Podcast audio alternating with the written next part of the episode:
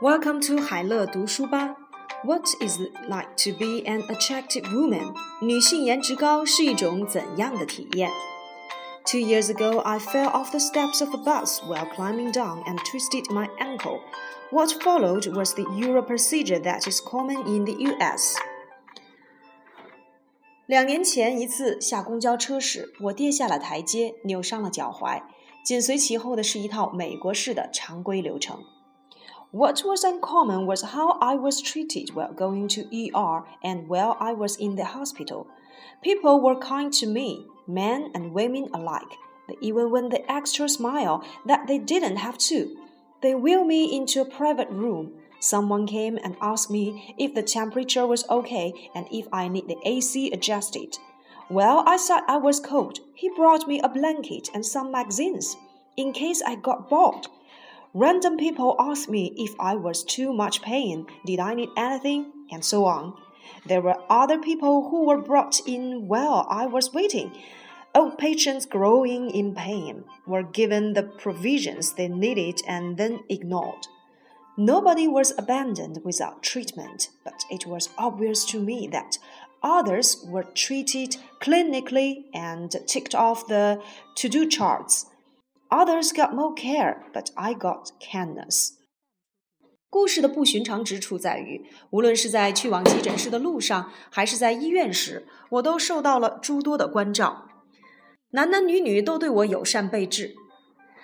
他们本不必大费周章，他们推着我的轮椅进了单人病房。有人过来问我房内的温度是否适宜，是否需要调节空调的温度。我说有点冷，他就给我拿了条毯子。怕我觉得无聊，他还带来了杂志。不断有人过来问我疼不疼，问我是否需要什么帮助。在我等候的时候，还有其他病患被送进了医院。年长的病患痛苦呻吟，在得到了最基本的治疗后，就被晾在了一边儿。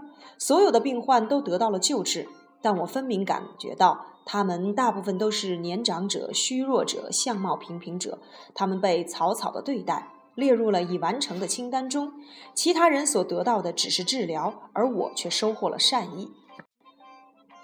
My mother had a stroke 17 years ago and has had several mini strokes since then. I have made many trips to ER with her. This story doesn't change. It broke my heart that night to see the contrast that I was treated with compared to see what I watched my mother go through every couple of years. I came home from ER that day and wept silently. After seeing firsthand how differently I got treated versus the people who really need it, people like my mother, whom the world ignores. Nobody acknowledges the pain, the struggle, the helplessness of the less fortunate. 十七年前，我妈妈患了中风，从那时起，她的小中风发作了好几次。我陪她去过多次的急诊室， 因此看到了故事的另一面。那天晚上想到了我所受到的关照，在对比这些年来我妈妈所经受的，我的心都碎了。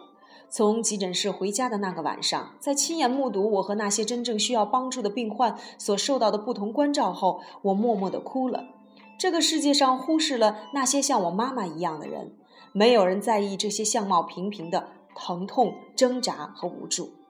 So do I enjoy it every day without realizing it like any other good looking, healthy, independent person, man or woman, as second nature. The world is just nicer to attractive people. Just like the world is nicer to rich people, I'm not in the dating world. It's not about free drinks, gifts, and luxuries. It's about people being nice, smiling at you when you are having a bad day, showing a little extra care in dealing with you. The politeness the attention, the little niceties, is a privilege, and I don't take it lightly. 我享受吗？每一天，不自知的，就像任何一名好看、健康、独立的男性或女性一样，这个世界对颜值高的人更和善，这已经成为了一种第二本能。我不是指单独约会时，它无关免费酒水、礼物和奢侈品，它关乎人们的善意。当你过了糟糕的一天，人们朝你微笑，与你相处时，他们会多表达一些关心，可这并不是我理应获得的特权。One thing I refuse to do is to make excuses for being attractive. I know it's subjective and I know it's temporary. I know it's the luck of the draw and I know that I'm just one of many. I know it means nothing in the long run and I know it means a lot for first impressions. It means nothing to the people who are truly important to me. Does it matter to my husband or my mother or my kids what I look like? When I'm sitting and chatting with my friends, do we care what the other person looks like? No, and I wouldn't have it any other way.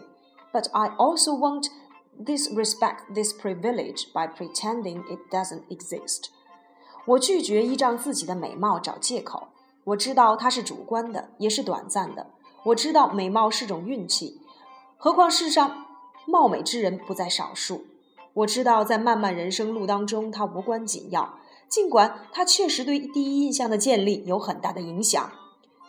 对于那些对我重要的人而言，它毫不重要。对于我的丈夫、母亲或者孩子而言，我的颜值重要吗？与朋友喝茶聊天时，我们会在意他们的颜值吗？不会，我不会这样。但是我也不会装作漠视这种特权的存在，因为这种做法本身便是对他的蔑视。